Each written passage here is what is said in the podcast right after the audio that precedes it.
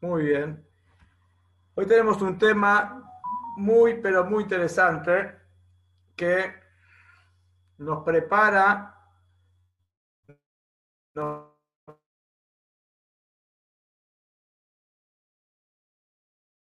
prepara para lo que se viene desde los zapatos del otro. Y vamos a empezar con una historia. Cuentan una historia que una vez le, le preguntaron a Bin Laden, ah, perdón, al general de las, eh, del ejército de Estados Unidos, qué iba a hacer si le encontraba a Bin Laden. O sea, sabemos que Estados Unidos quería atraparlo como sea después de todo las Torres Gemelas, etc. Entonces le preguntaron si él agarraba, qué iba a hacer, si lo iba a matar, qué iba a hacer con Bin Laden.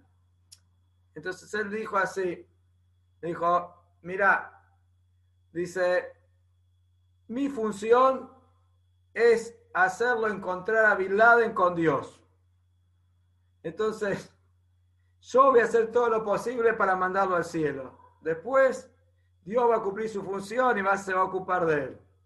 Eh, yo me tengo que ocupar de hacerlo encontrar a Bin Laden con Dios. O sea que lo quería, obvio, lo que lo iba a liquidar.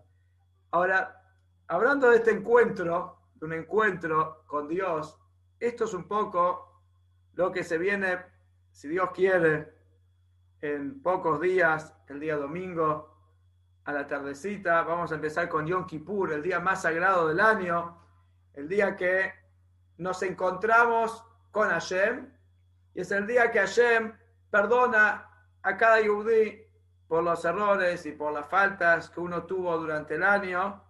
Cuando volvemos a Hashem y pedimos perdón y nos conectamos y ayunamos y, y respetamos las leyes de este día sagrado, entonces vamos a tener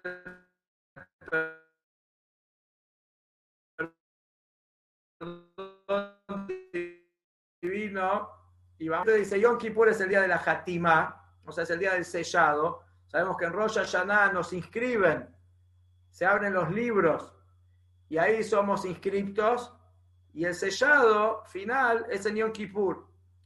Otra cosa que dice la gente, Kippur es el día del perdón.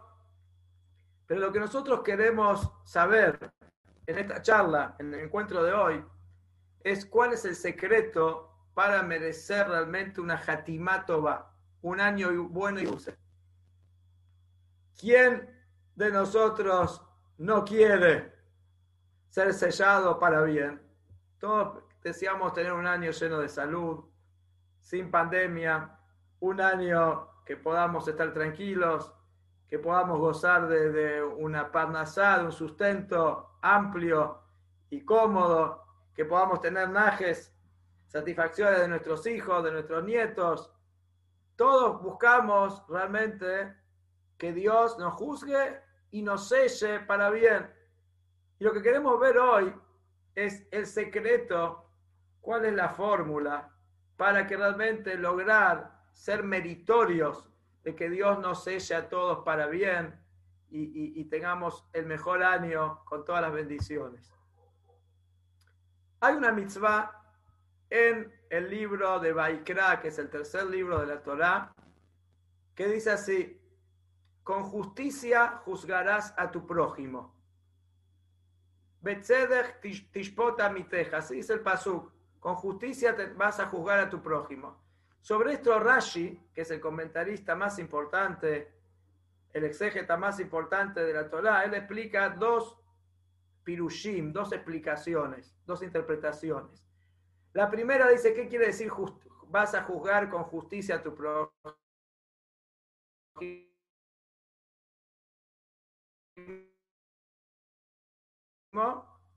Literal, dice parcial. No puede tener preferencias. O sea, un ejemplo, él no puede permitirle a uno hablar más, que pueda expresarse más y contar todas las cuando tiene a los litigantes frente a él, que uno pueda hablar más y el otro menos. No puede sonreírle a uno y al otro no. No puede hablarle el juez o el rabino cuando que va a ocupar el lugar de juez, no puede hablarle a uno suave, de una manera agradable, simpática, y al otro hablarle de manera dura. ¿Por qué? Porque eso, el, el, el juez tiene que ser imparcial, no puede haber preferencias.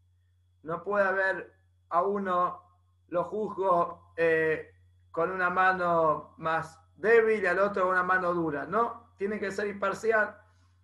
Lo mismo dice el Talmud, que si uno estaba vestido, por ejemplo, muy lindo, una persona, uno de los litigantes que van a, ser juzgados, está vestido con una buena ropa, con buena pilcha, y otro fue vestido así medio schlepper, entonces dice, el juez no puede juzgarlos hasta que o se visten los dos iguales, o si no, no los puede juzgar. ¿Por qué?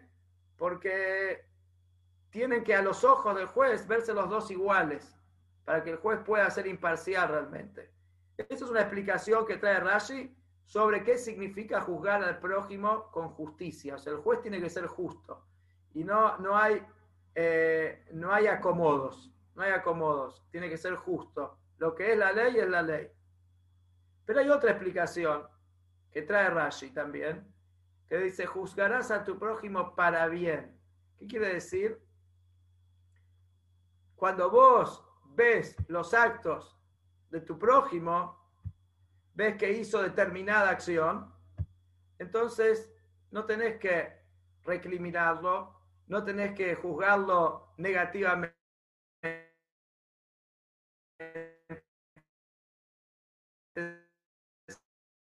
sino pensar que de esa manera, o sea, juzgar al prójimo para bien, o sea, mirarlo con un ojo positivo. Eso dice Rashi. Pero aparentemente las dos eh, interpretaciones de Rashi se contradicen. Por un lado me dicen tengo que juzgar con justicia, o sea, lo que es justo, lo que es la ley. Hizo una, un pecado, hizo algo que está mal, entonces, y tiene que merecer una pena, tiene que merecer la pena, punto. Entonces, ahora si me dice juzgarlo para bien, que siempre tengo que mirarle el lado positivo del otro, entonces no voy a poder juzgarlo con justicia. No se entiende, parecería como que se contradice las interpretaciones de Rashi. Pero vamos al tema del título de la charla de, de hoy, que ponerse en los zapatos del otro. Dice, ¿cómo puedo juzgar bien a otra persona cuando yo veo que la persona hizo algo malo? Si yo tengo frente a mí una persona que yo sé que hizo algo que no está bien, lo vi, lo vi con mis ojos, no me lo contaron, soy testigo, lo vi, vi que hizo algo que no se podía hacer, comió algo que no era cayer, violó el Shabbat, robó, eh, mintió, engañó. Yo sé que la persona hizo algo malo, lo, lo veo, entonces, ¿cómo puedo juzgarlo para bien? ¿Cómo puedo decir, bueno, en realidad no tuvo mala intención? O, sea, sería mentirme a mí mismo. ¿Cómo realmente yo puedo juzgar para bien a alguien cuando yo veo que ese alguien está, haciendo, está actuando mal? Hay una historia, una, en, Israel pasó esta historia, una señora mayor en el colectivo. Si viaja, subió al colectivo, un colectivo, con dos bolsas, una señora mayor le costaba cargar las bolsas y había un chico joven sentado, ni se levantó para,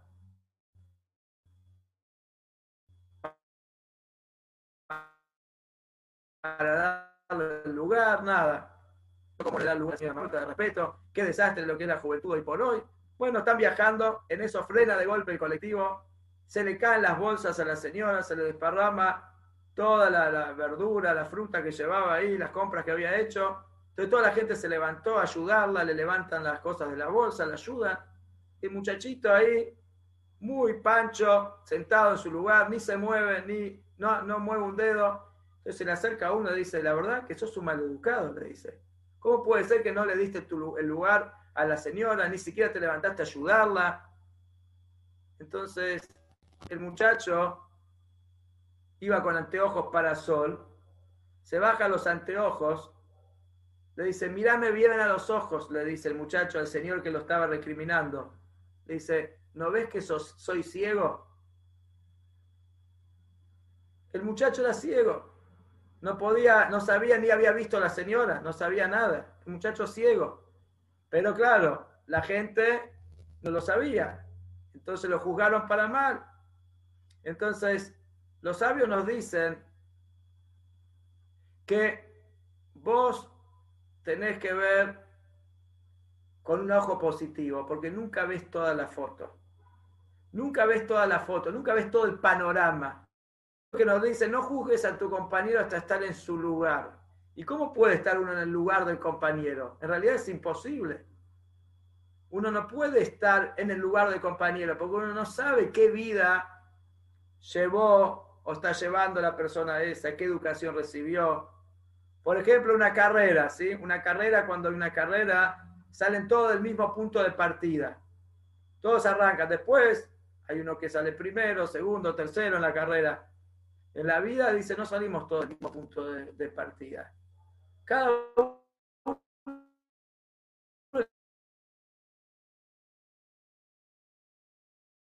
le toca otra realidad. Ahora hay que lo trataron mal, no lo cuidaron, no le dieron amor, no lo protegieron. Otro tuvo una educación en un colegio que le hacían bullying y sufrió mucho de, su niñez o lo que sea. O gente que tiene la naturaleza, sí, Hashem lo creó con una naturaleza negativa hacia determinadas cosas, que la persona que todo lo está juzgando, tal vez él no tiene esa, esa problemática. Entonces uno nunca puede juzgar al prójimo porque para poder jugar al próximo realmente hay que estar en el lugar del otro. ¿Y cómo hacemos para estar en el lugar de otro? O sea, entonces, ¿qué significa lo que nos dicen los sabios? Que hay que juzgar con justicia. O sea, por un lado nos dice hay juzgar con justicia, el juez tiene que ser justo y buscar lo justo, la justicia. Y por otro dice, tenés que mirar, juzgar positivamente a la, a la otra persona. Dice, juzgar con justicia se refiere al acto. Yo cuando voy a mirar qué acto hizo una persona, bueno, tengo que saber, ¿este acto es cayer o no es cayer? ¿Este acto está bien lo que hizo o este acto que hizo está mal? Eso sí, pero a la persona que hizo ese acto siempre lo tengo que mirar con un ojo positivo. O sea, ¿qué lo llevó a hacer eso?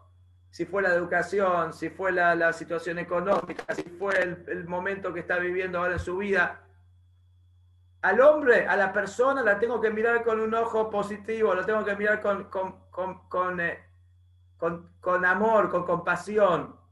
Ahora, el acto sí tengo que juzgar, si está bien, si está mal, si lo que hizo está bien o está mal, pero a la persona siempre mirarla con un ojo positivo. Y ahora vamos a ver la llave del éxito. La llave del éxito para lo que es Yom Kippur.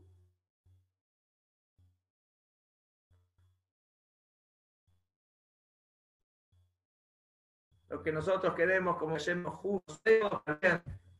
Entonces, ¿cómo podemos lograr que Dios realmente a todos nosotros, seguramente va a ser así, o ya fue así, como Rebe dijo una vez, en una que eran los días de 10 días de Teshuvah, como ahora, los días intermedios entre Rosh Hashanah y Kippur, el Rebe dijo que Hashem seguramente ya nos juzgó a todos para bien y ya nos inscribió y nos selló en el libro de la vida, y estos días son para aumentar en realidad más bendiciones las que ya Dios nos estipuló en Rosh Hashanah. O sea que seguramente tenemos que pensar positivamente. Pero seguramente podemos aumentar en más bendiciones de las ya estipuladas por Hashem. ¿Y cómo logramos eso? ¿Cómo logramos que Dios nos juzgue positivamente? El Talmud, el Gemara, el Talmud en Shabbat, el Masejet Shabbat dice así: El que juzga al prójimo positivamente, lo juzgan a él positivamente.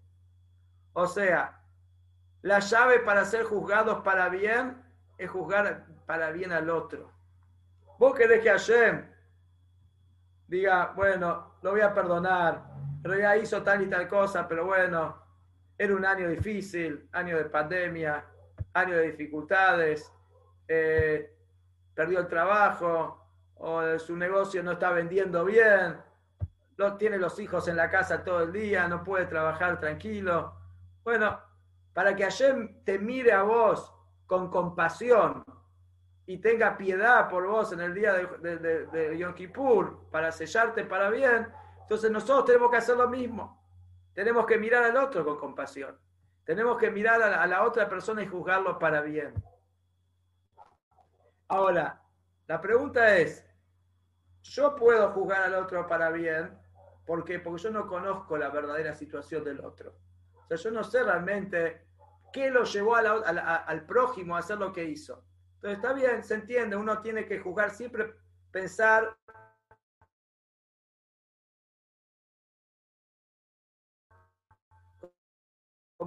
como decir, siempre no fue la educación, fue la situación económica, siempre juzgarlo con compasión.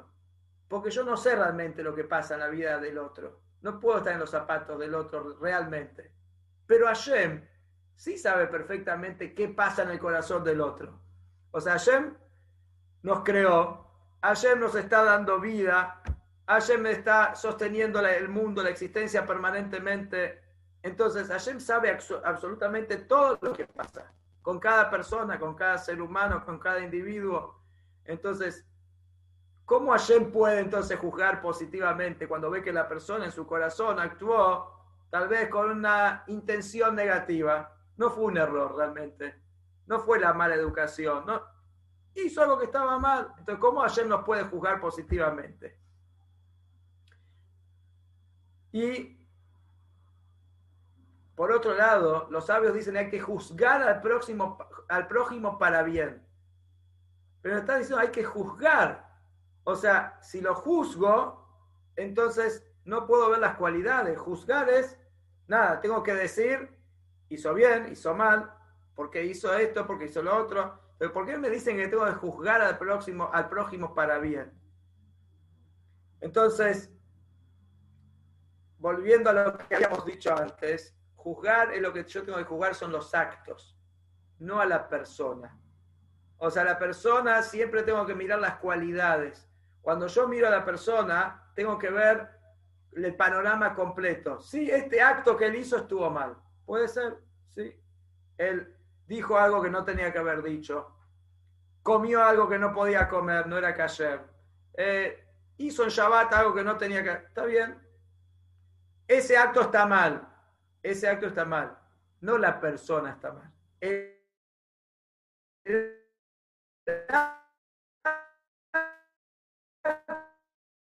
acto que él hizo está mal. Varias historias que nos refuerzan esta, esta idea. La belleza del perro. Vamos a empezar con la historia de Rab Oirebach, que era un eh, rabino que vivió en Israel que era un gran posé, que era un, rabino que dictaminaba las leyes, las grandes preguntas alágicas, autor de varios libros, era una eminencia rabínica en Israel.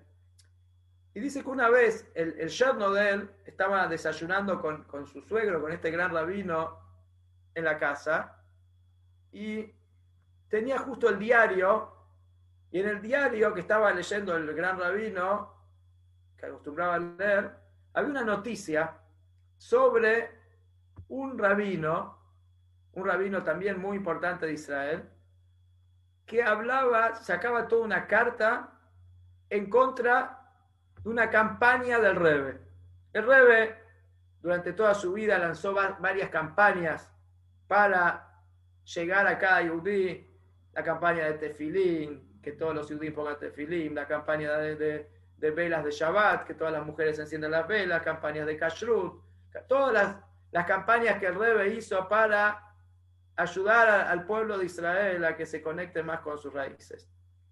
Y este rabino sacó toda una nota en contra de, de, una de las campañas que el Rebe había lanzado. Y hablaba muy duro, muy duro en contra del Rebe. Entonces, este rabino que estaba leyendo la nota se puso muy mal se puso muy mal cuando vio esa nota. Empezó a caminar de un lado para otro, de un lado para la casa, así lo cuenta el, el yerno. Dijo, no entiendo. Dice, no entiendo por qué esta carta. Dice, yo entiendo que el rabino este puede no estar de acuerdo con el Reben en, en, algo.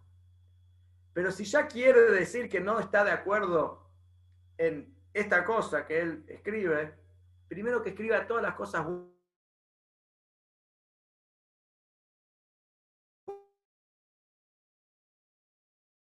buenas que Reves hizo, que Reves está haciendo en el mundo con Batejabad, con esto, y después puedo ver, bueno, en tal detalle, en este prat, en este detalle no estoy de acuerdo. ¿Está bien? pero negar todo lo otro y ver solamente lo negativo, eso no es la manera. Eso no es la manera correcta de juzgar.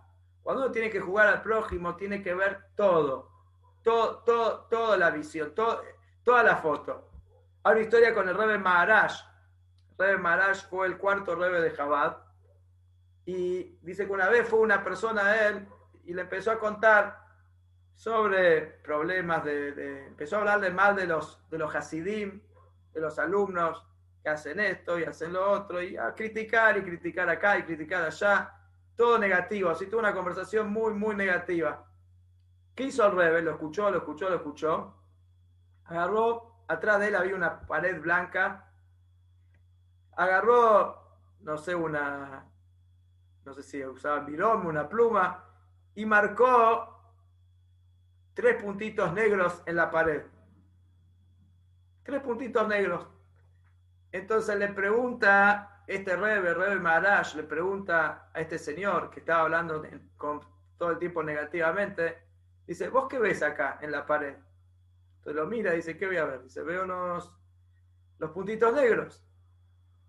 Entonces el Rebe dice, mira lo que es. Dice, acá hay toda una pared blanca, una pared enorme blanca. ¿Qué ves vos? Los puntitos negros. O sea, ¿por qué no mirás todo el panorama? ¿Por qué mirás solamente lo negativo? Puede ser que hayan cosas negativas. Puede ser que el prójimo tenga cosas negativas. Nadie es perfecto. Todos tenemos defectos. Todos somos imperfectos.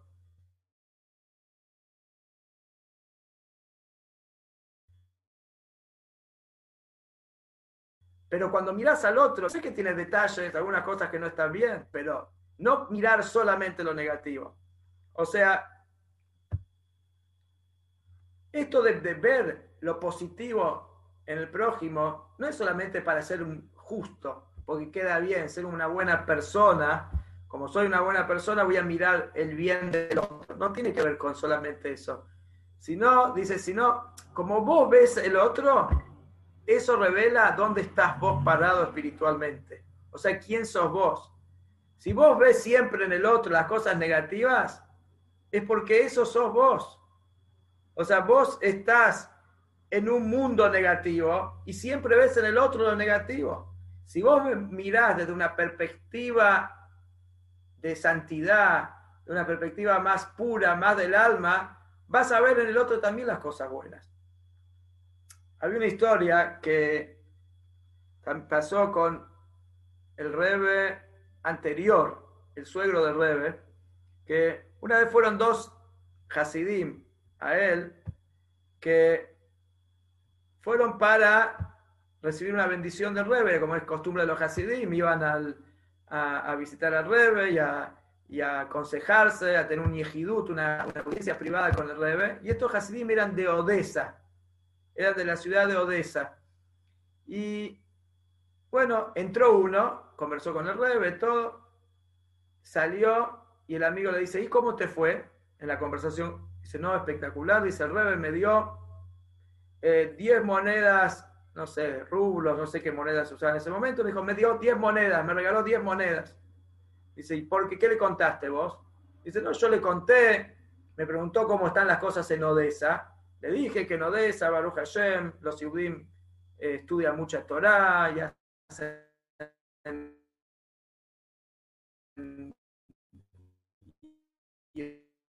rezan con mucho fervor. Entonces, el, eh, el amigo escucha esto, dice, no puede ser, lo pensó para sí mismo, dice, si él fue y le contó al Rebe, cualquier, le vendió cualquier cosa, porque eso no es la verdad, eso no es lo que está pasando en Odessa. Yo le voy a decir a Rebe la verdad. Cuando me pregunta a mí, yo le voy a decir toda la verdad. Y a mí seguramente entonces cuando escuche la verdad me va a dar mucho más que 10 monedas que le dio a mi amigo. Entra a la audiencia con el Rebe, Rebe anterior. El Rebe le pregunta, ¿cómo están las cosas en Odessa? Le dice, Odessa y Rebe, no, me, no quiero ni hablar, pero bueno, si me pregunta. Entonces, no, dice, en Odessa la gente, los Hasidim no, no, no se comportan bien, hablan en el medio del rezo, no se ayudan uno con el otro, no estudian, no, no, no, no, no, no está la situación muy, muy, muy floja. El rebe lo escucha, abre, abre su, el cajón de su escritorio, le da una moneda. Entonces se le, se cae la cara y se rebe. Mi amigo que estuvo antes le dijo cualquier cosa, le, dio, le dijo cosas que no son verdad y usted le dio 10 monedas. Yo que le digo la verdad y a mí me da una moneda sola. Entonces el rebe lo mira y le dice, mirá, cuando yo te pregunté cómo están las cosas en Odessa, yo no te estoy preguntando a vos realmente qué es lo que pasa en Odessa. Yo sé lo que pasa en Odessa. Yo te estoy yo quiero ver, cuando te pregunto a vos qué pasa en Odessa, quiero ver en qué Odessa vivís vos.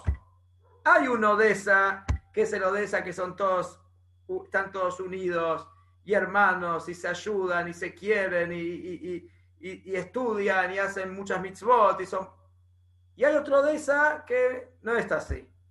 Yo quiero saber en qué Odessa vivís vos, le dice el Rebe. O sea, cuando la persona mira negativamente a, las cosas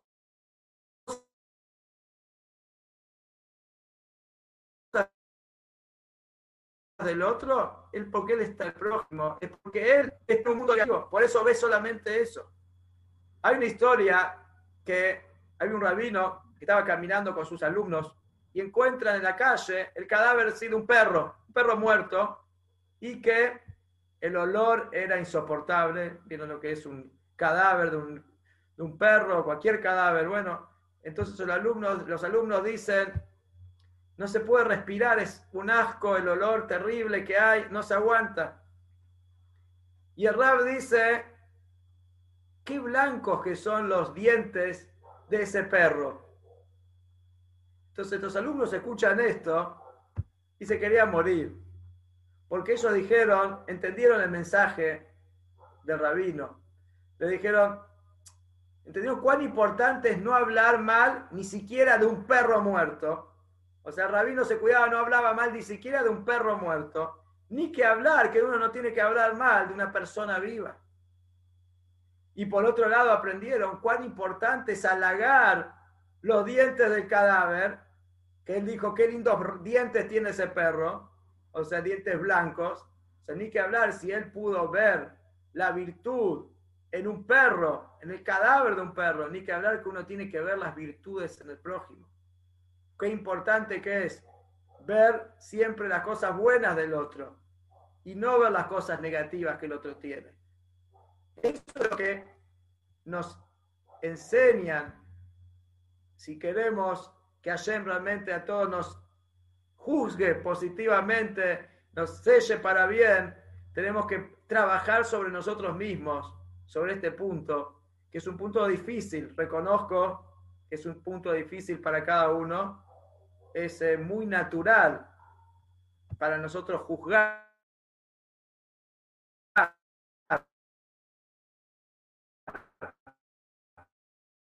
todo lo que vemos, una persona está, juzgamos a nuestros hijos, juzgamos a nuestros socios, juzgamos a nuestros vecinos, juzgamos a nuestros nietos, a todo el mundo estamos juzgando, todo el tiempo, todo el tiempo estamos juzgando. Todo lo que procesamos, si pasa por nuestra cabeza, vemos a alguien y ya lo estamos juzgando. Entonces seguro que es muy difícil acostumbrarse a ver lo positivo en el otro, pero tenemos que trabajar en este tema si queremos que Hashem también vea solamente lo positivo en, cada uno de nosotros. El ojo derecho.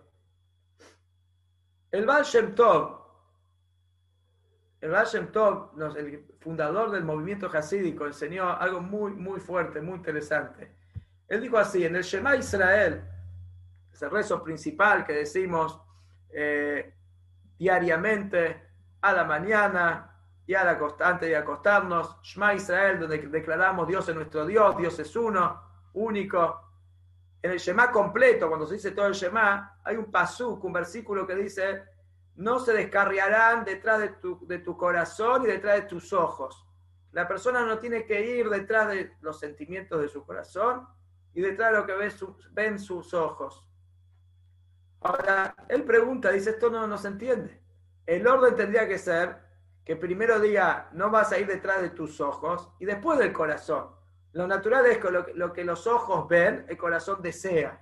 O sea, cuando uno ve algo rico, después el corazón desea comer esa cosa rica que vio porque se tentó, por lo que sea. Normalmente las cosas pasan por los ojos y después viene el sentimiento, viene la emoción, viene el, entusiasmo por tener eso que el ojo vio. Ahora el, el dice, ¿por qué sin embargo el Shema Israel dice, no vas a ir detrás de tu corazón, primero corazón y después tus ojos? la explicación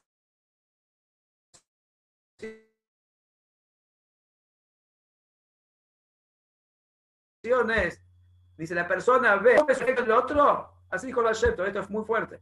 Dice, si vos ves un defecto en el prójimo es porque vos tenés ese defecto también. Cuando uno ve lo negativo en el otro es porque vos tenés eso. Dice, si vos ves con tu ojo bueno, con tu parte divina, entonces vas a ver siempre lo bueno en el otro. Vas a ver las cualidades, las virtudes que tiene el otro. Pero si uno ve con el ojo animal, con el instinto del mal que tenemos adentro nuestro, entonces vas a ver siempre lo malo en el otro. O sea, cuando vos juzgás positivamente, entonces quiere decir que qué parte tuya, todos estamos constituidos por una parte positiva y una parte negativa. Todo, cada yudí tiene un alma divina que es una chispa de Dios, esa porción de Hashem que tenemos adentro nuestro, que es el, el alma que nos empuja a querer acercarnos más a Dios, en querer hacer el ayuno de Yom Kippur, en querer hacer acá, en querer poner los tefilim, encender las velas. Pero tenemos también un alma animal, un alma instintiva, en la que nos quiere arrastrar a las cosas mundanas, a las cosas vacías, a las cosas sin, sin sentido, sin espiritualidad. cuando la persona juzga al otro, entonces, ¿de ¿de qué manera uno está juzgando al otro? Entonces ahí te puedes dar, cuenta qué parte está gobernando dentro de uno. Si mi parte positiva o mi parte negativa. Si yo miro positivamente siempre al otro y siempre puedo encontrar y ver en el otro las cualidades, es porque dentro de mí está gobernando mi parte positiva. Estoy mirando al otro con el ojo de mi alma, de mi alma divina. Ahora, si yo siempre estoy viendo lo negativo en el otro, es porque dentro de mí lo que está gobernando es la parte negativa. Dice el Vallentok también, hay un versículo que dice que Hashem es tu sombra. O sea, que dice Hashem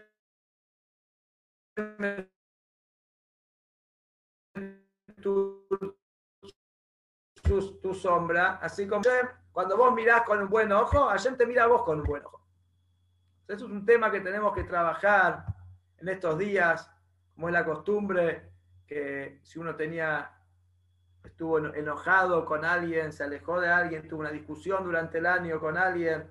Entonces, en estos días, antes de Yom Kippur, toda la gente acostumbra a llamar y pedir perdón y tratar de conciliar, amigarse y tratar de borrar las cosas negativas y, y empezar el año de cero.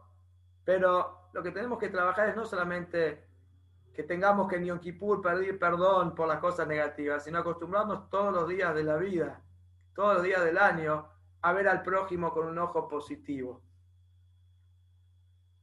Nosotros decimos que la vida es un juicio, perdón, me pasé de... La vida es un juicio permanente. Constantemente la persona, como decíamos antes, está juzgando todo lo que ve. Hay una historia con el rey David y el profeta Natán. Hay toda la historia que el profeta Natán lo fue a reprochar, fue a reprender al rey David por la historia que el rey David había tomado como esposa a Bathsheba, toda una historia que no vamos a entrar ahora en, detalle, cómo fueron los, los, los, detalles de esta historia, pero cuando él tiene que hacerle entender a David que David hizo mal lo que hizo y que actuó mal, entonces no va y le dice a David, mira, lo que hiciste, tú, lo que hiciste vos estuvo mal. Va y le cuento una historia, le cuento una historia, una historia con, una persona rica y una persona pobre, que uno tenía mucho ganado y el otro tenía solamente un solo, un solo corderito, y el hombre rico fue y le, y le robó el corderito, le quitó el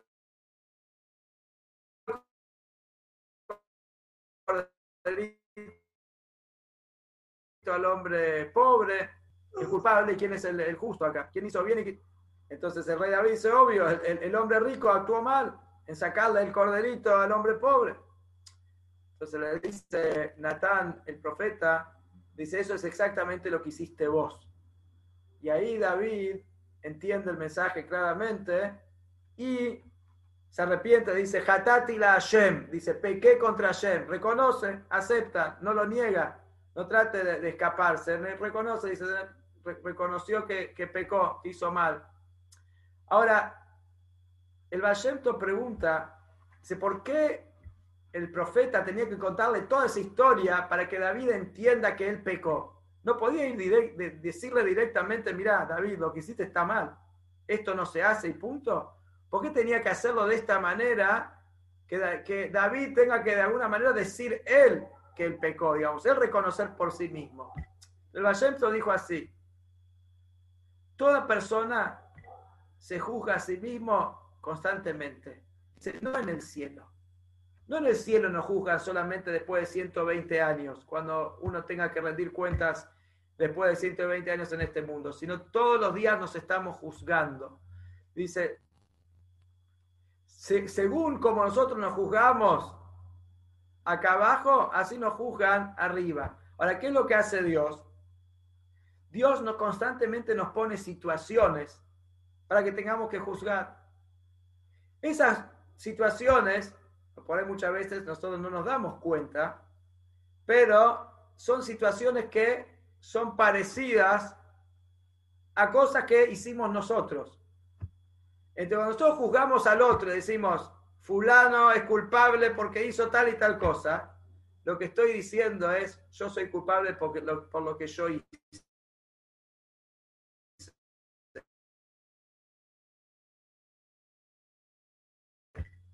¿Por qué? Dedo que acusa apunta hacia la otra persona, pero tres dedos me están apuntando a mí. O sea, cuando Hashem quiere juzgar a la persona, hace que la persona se auto juzgue a sí misma, poniéndola en una situación que le toca vivir a otra persona y él está ahí desde afuera juzgando. Entonces, cuando él dictamina algo contra esa persona, en realidad esa situación es realmente lo que, lo que ocurrió con él en otro momento, en otra situación, y él se está juzgando a sí mismo. O sea, por eso la persona todo el tiempo juzga, con la palabra, con la acción, con el pensamiento. Ahora, ayer nos pone infinidad de oportunidades para juzgar. Como decíamos antes, jugamos a la esposa, a los hijos, a los socios, a los vecinos. Todo el tiempo estamos viendo cosas. Todo el tiempo estamos vivenciando situaciones en las que decimos, esta persona es un esto, esta persona es un lo otro, porque habló así, porque dijo esto, porque me, hizo tal cosa, me dijo tal otra. Todo el tiempo estamos juzgando. Entonces la persona tiene que tomar conciencia, dice el Vallento, que cada vez que estás juzgando al otro, te estás juzgando a vos mismo. Cada vez que vos dictaminás un veredicto sobre el otro, eso es el, veredicto que estás dictaminando sobre vos mismo. Vos fijas tu destino. Hay una historia impresionante, una historia impresionante, había una persona que eh, la, quería, la estaban juzgando por asesinato. La estaban juzgando por asesinato, pero no estaban las pruebas fehacientes que él había sido el, asesina, el asesino, porque no habían encontrado el cadáver. Una persona había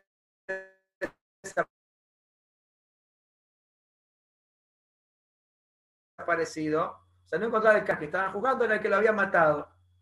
Entonces era el día del juicio, el día del juicio, entonces el abogado, el abogado que defendía al acusado, eh, pide la palabra y le dice al juez, dice a los jueces, señores jueces, si ustedes me dan 10 minutos, dentro de 10 minutos yo voy a hacer entrar al, al, eh, a la persona asesinada, al muerto, lo voy a hacer entrar acá a la, al juzgado. Cuando suene la alarma de mi, de mi reloj, 10 minutos van a ver que cómo entra por la puerta la persona que están diciendo que es mi cliente asesino. Entonces, bueno, esperaron. Diez minutos, suena la alarma. Todos los jueces, todos mirando la puerta. Todos miran a la puerta. Entonces el hombre, la abogada, dice, ah, los agarré.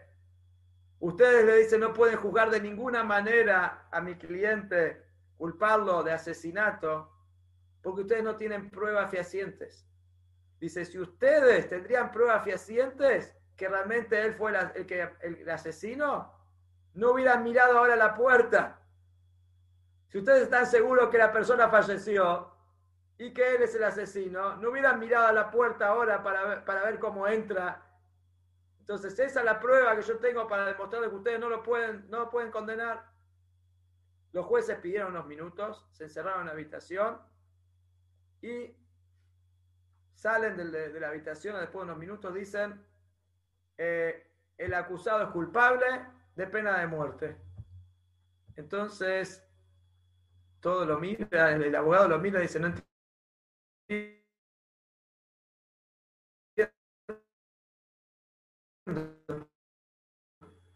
¿Por qué todos se dieron vuelta para mirar a ver si entraba la persona asesinada por la puerta, todos se, dieron vuelta menos el acusado. Menos el acusado. O sea, el acusado sabe que la persona está muerta. Entonces, como él no se dio vuelta para mirar por la puerta, él fijó su veredicto. Él reconoció que él es el asesino. Este es el, cuidado que uno tiene que tener cómo uno puede, sin darse cuenta, cuando está juzgando al otro, está fijando, dictaminando el veredicto sobre uno mismo. Hay otra historia fascinante también, con la historia de un, constructor, la persona que construía casas eh, y trabajaba para un hombre rico. Trabajó durante 40 años, le construyó un montón de, de casas, de departamentos, qué sé yo, un montón de, propiedades. Llegó un momento, este hombre, el constructor, le dice al hombre rico, le dice, mira, yo me quiero retirar, me voy a jubilar, la verdad que ya estoy eh, cansado, ya, ya gané bastante plata con, trabajando con vos, ya no, no quiero trabajar más, necesito eh, ya retirarme del trabajo. Entonces el, el, hombre rico dice, escúchame, eh, por lo menos haceme un favor, yo te acepto que te retires, pero quiero construir una casa más, construime la última casa y después te libero. Bueno, aceptó. Aceptó el constructor, le construye la última casa, porque ya después se jubilaba. la última casa la que le construye, la verdad que no la hace con todos los detalles, con todo el cuidado, porque estaba apurado, realmente quería terminarla. Entonces las terminaciones no estaban muy, muy buenas. Y por ahí, ahí dejó en el techo más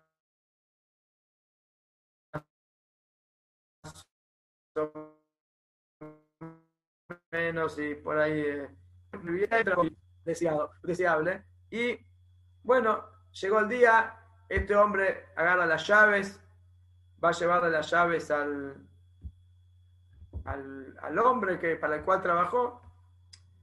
Entonces, un día antes, justo, un día antes, me estoy olvidando de contar este detalle, un día antes, el, el hombre rico está hablando con su esposa y la esposa dice, mira, ¿por qué no le haces un regalo a este señor que trabajó tantos años con vos, con tanto esmero, fue una persona tan buena, tan fiel, nunca te robó nada, siempre fue una persona correcta?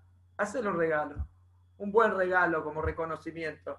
Entonces dice, bueno, le puedo regalar mi Rolex, le dice este hombre. Entonces le dice, no seas tacaño, le dice la esposa. Hacen un regalo, realmente, un buen regalo. Entonces piensa, piensa, dice, bueno, ya sé, le voy a regalar una propiedad. Entonces, cuando llega este hombre a entregar las llaves de la última propiedad que, hizo, el hombre rico le dice, mira, vos trabajaste tantos años para mí, fuiste tan buena persona, tan correcto, yo quiero reconocerte y quiero hacer un regalo. Y así que te regalo esta última casa que hiciste con vos, que hiciste para mí, quédatela, es para vos. Cuando el hombre este escucha eso, se agarra la cabeza. Se agarra la cabeza, se quería morir. ¿Por qué? si hubiera sabido, si hubiera sabido que esa casa era para mí, hubiera hecho otra cosa. Lo hubiera hecho con otra calidad, lo hubiera hecho de otra forma, con un cuidado mucho, con un esmero, con un... Se quería morir, si él no sabía que se estaba construyendo su propia casa. Entonces, el mensaje de esta historia es, nosotros decidimos qué casa vamos a tener. ¿Qué quiere decir? ¿Qué año vamos a tener? Lo decidimos nosotros.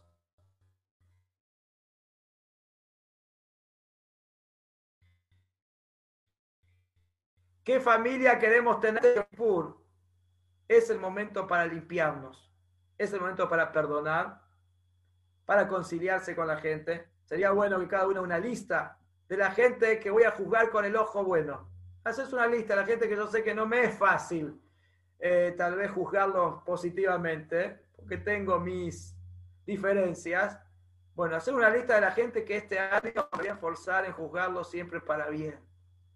Dice, para ver con mi alma, con mi alma divina, verlos con el ojo de mi alma. Como nos enseñaron los sabios jasídicos, piensa bien y estará bien la importancia de pensar siempre en positivo. Siempre pensar en positivo y pensar, pensar en positivo no es solamente sobre uno, sino también sobre el prójimo. Siempre ver al otro con un ojo positivo. Por más que el otro hizo algo que no está bien y que no me parece y que no estoy de acuerdo, y que... siempre juzgarlo con el ojo derecho. Siempre juzgarlo con, el, con la visión del alma divina, no con el alma animal. Y para poder entender esto, cómo logramos esto, tenemos que entender un poquito la fuerza impresionante que tiene Yom Kippur. ¿Cómo puede ser que Yom Kippur tiene esa energía, esa fuerza de limpiarnos y que Hashem absuelva todos nuestros errores y defectos durante el año que hicimos y poder en comenzar un año limpios de vuelta? El Baal volvimos al Bolshento otra vez, dice algo muy fuerte. Dice, al Yehudi, al judío no se lo puede juzgar hasta que él mismo no emite un veredicto sobre otra persona, lo que decíamos antes. O sea, en realidad, nadie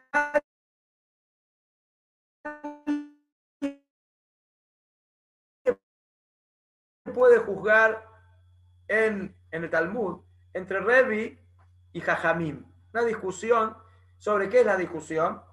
La discusión es si Yom Kippur, el día de Yom Kippur, perdona solamente a la gente que hace Teshuvah, o sea, solamente el que se arrepiente ese día es perdonado, o la esencia del día absuelve.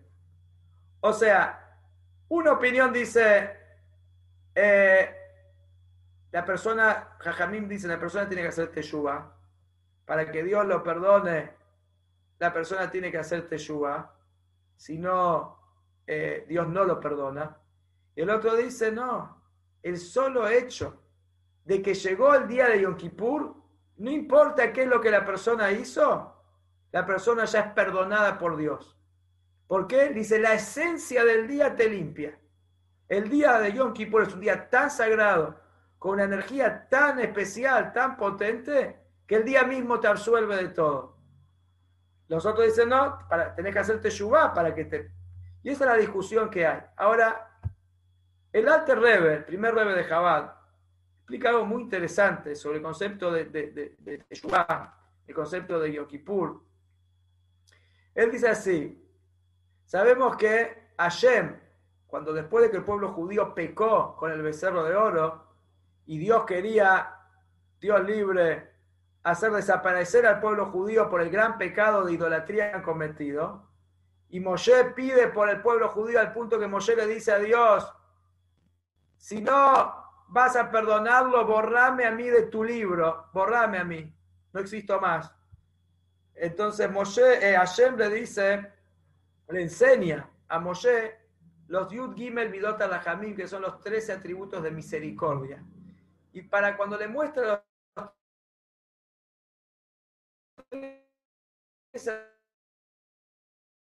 atributo de misericordia que dice que lo hizo entrar a, a Moshe en una cueva, una cueva en una roca, adentro de una roca grande, había una cueva, ahí se tenía que meter Moshe, desde ahí adentro tenía que visualizar cómo ayer le enseñaba los atributos de misericordia.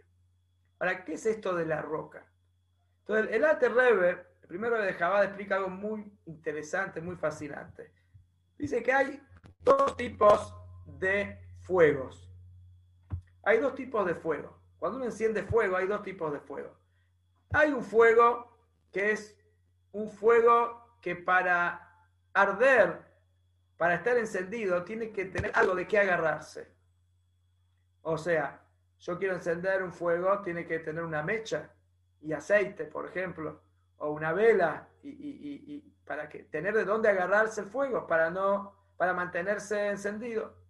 Por otro lado, no solamente tiene que tener algo de dónde sostenerse el fuego, tiene que, tenemos que tener cuidado que no haya algo que amenace con apagar el fuego. O sea, si hay agua, si le tiro agua, o viento, o, le quito el oxígeno, entonces el fuego se apaga. Entonces, dos cosas. Tengo que, por un lado, tener algo para sostener el fuego. Y por otro lado, necesito lograr que no haya algo que atente con apagar el fuego. Después, ese es un tipo de fuego. Hay otro tipo de fuego que es, no sé si escucharon, si saben lo que es, la piedra pedernal. La piedra pedernal, los que están en, en los temas de supervivencia, saben, hay un tipo de piedras que frotando una piedra con otra, una piedra con un metal, eso hace chispas. Así se hacía el fuego antiguamente, chocando dos piedras, una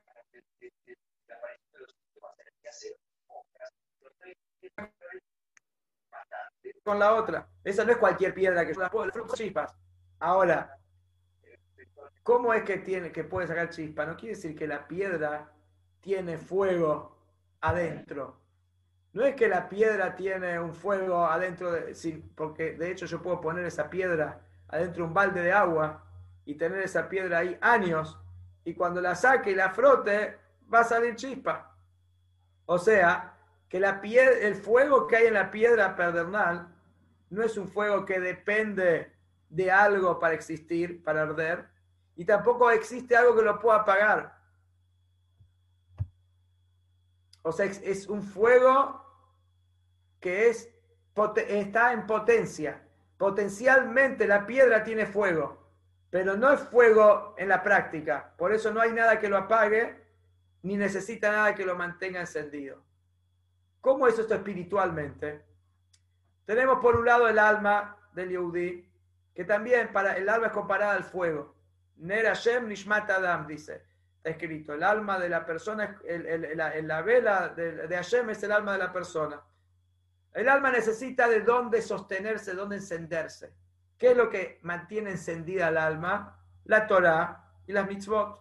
Los preceptos, el estudio de la Torah, eso mantiene al alma encendida. Por otro lado, hay que cuidar que el alma no se extinga, que el alma no se apague. ¿Qué cosas apagan al alma? Las transgresiones, las preocupaciones por el sustento, cuando estamos todo el día preocupados por qué, qué va a pasar con, con, mi sustento, con mi panasá y esto y lo todas esas cosas me distraen, me, me, me, sacan de foco y eso atenta con apagar la chispa divina que hay dentro de mi alma, dentro de mí. Ahora, como dijimos antes, la piedra pedernal puede estar en agua y nada la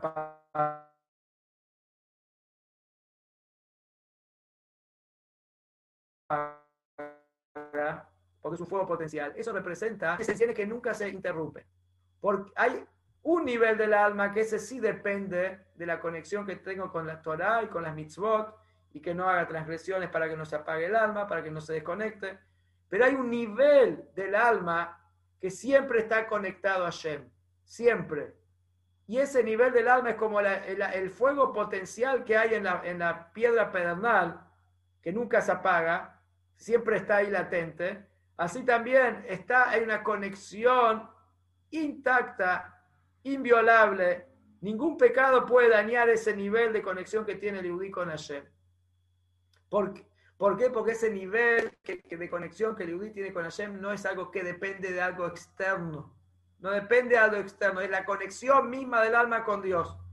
Y ese es el mensaje que se le dio a Moshe.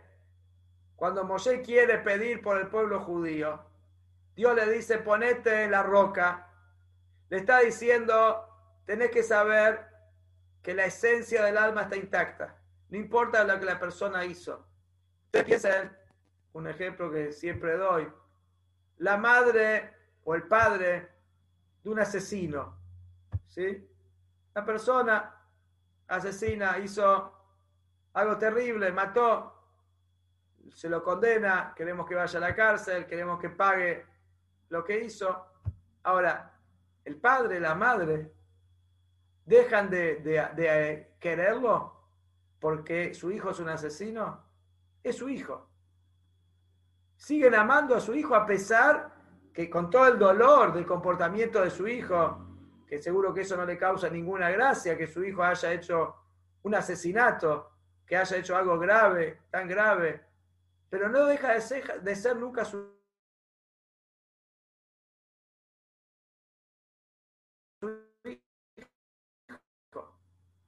O sea, hay una de hijo, no se corta nunca, de el Yehudi con Hashem. Esa conexión, precisamente, esa conexión que es inviolable, que no se interrumpe nunca, que no depende de nada, que es la conexión misma del alma con Hashem, es la conexión que se revela en Yom Kippur. Es la esencia del Yehudi que se revela el día de Yom Kippur.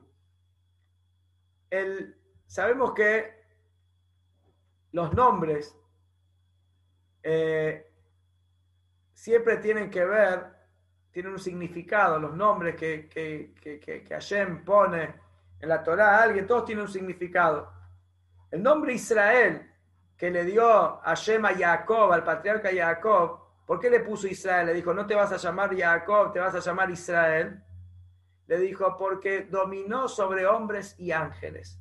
Así, le, así dice que Jacob había luchado contra Labán, contra Isab, su hermano, y él dominó, pudo lograr vencer a, todos los que atentaron contra él. Y también contra un ángel, porque él cuando estaba volviendo de, hacia Israel, tuvo que pelear con el ángel de Isab, así cuenta la Torah. Entonces, ayer le puso nombre Israel, dice, porque dominó sobre hombres y ángeles. Dice, ese nombre Israel es el nombre que tiene cada yudí. Cada yudí en esencia es Israel. Y eso significa que nadie tiene dominio sobre el judío. Cuando hay que juzgar al judío, al yudí, nadie tiene dominio, ni siquiera el tribunal del cielo, ni los ángeles. Dice, ¿por qué? Porque el yudí es uno solo con Hashem.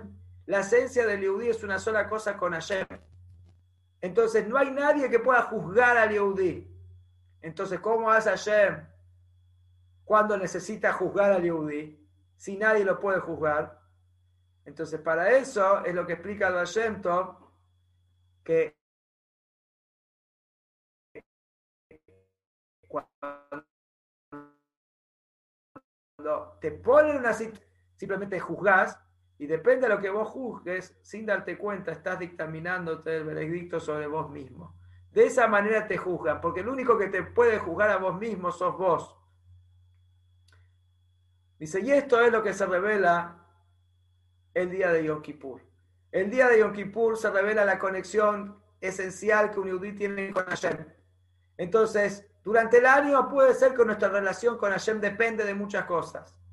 Cuánto estudiamos, cuántos mitzvot hicimos, cuántas tzedakah hicimos, cómo nos comportamos acá, cómo nos comportamos allá. Entonces, de acuerdo a nuestros comportamientos, así va a ser nuestra conexión. Pero esa es una conexión superficial. Cuando llega Yom Kippur se revela la esencia. No hay pecado que pueda dañar esa esencia. Lo único sí, para que se revele la esencia, entonces ahí todos concuerdan que hay que hacer Teshuvah.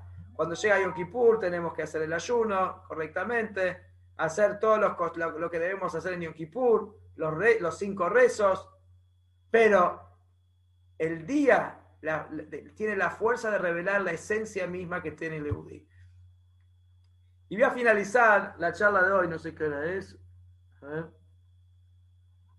ya, nos pasamos un poquito.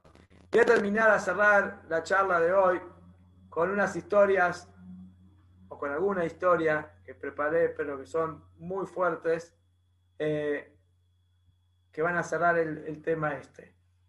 Eh, voy a contar, porque ya estamos fuera de hora, una historia, una historia. Hay una chica que la chica se, se fue de la casa, estaba rebelde, se peleó con los padres, tuvo una historia, los padres estaban desesperados, fueron a hablar con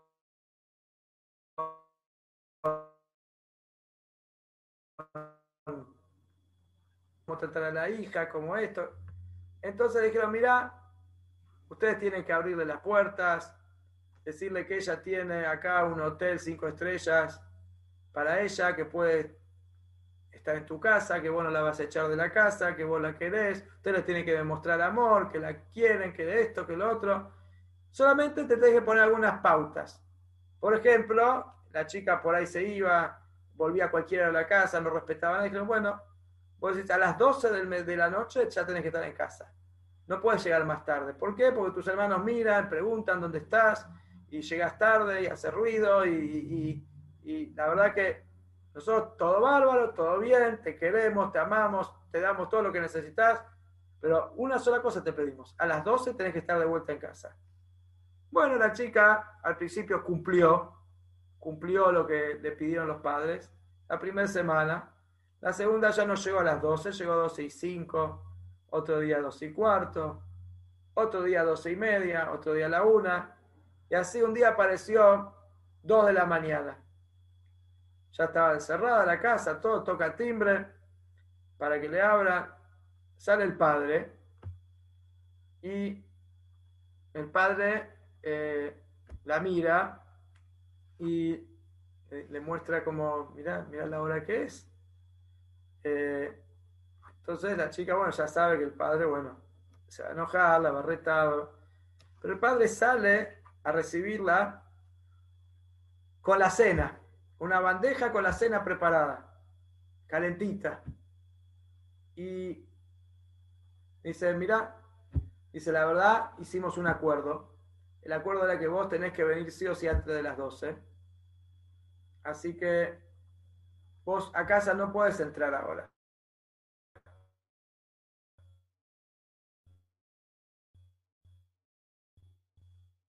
llegaste tarde. Acá en la entrada de la casa, que hay un, el porche, vas a dormir acá afuera. La chica mira y le, llama la atención. Por un lado, el papá está con la comida y aparte tiene la Gemara, tiene el Talmud abajo del brazo. A la le pregunta, ¿y vos qué vas a hacer con, con el Talmud? Le dice, ¿para qué estás con el.? Dice, el padre la mira y le dice a la hija, yo voy a dejar que mi hija duerma sola en el porche me voy a sentar acá con vos. Vos vas a dormir y yo voy a estudiar, pero voy a estar acá con vos cuidándote. Se puede imaginar que esa chica rebelde finalmente se encaminó, volvió a ser una chica, una buena chica y, dejó de rebelarse contra sus padres y, después los padres tuvieron muchas satisfacciones de ella. Pero ¿qué pasó acá? Ella sintió el calor, sintió el amor del Padre. El Padre no la condenó, no la criticó, simplemente le dijo, mira, hicimos un acuerdo, este es el acuerdo, pero no por eso dejo de quererte. Se quedó, con, la preparó, la esperó con la cena y pasó toda la noche con ella ahí y ella de eso recibió un mensaje fuertísimo que le cambió la vida para siempre. Llega Yom Kippur, Decimos que en Yom Kippur se revela la esencia de nuestra conexión con Hashem. Si bien a veces la persona puede sentir que está durmiendo en el pasillo, podemos sentir que, que uy, mis cosas, mi vida no está de lo mejor. Tengo este problema y tengo el otro problema y la pandemia y acá y allá y todos los chures, problemas habidos y por haber. Llega Yom Kippur, tenemos que saber que Hashem está con nosotros. Hashem está esperándonos que volvamos a Él. Hashem nos quiere, Hashem nos ama y Hashem está esperando con los brazos abiertos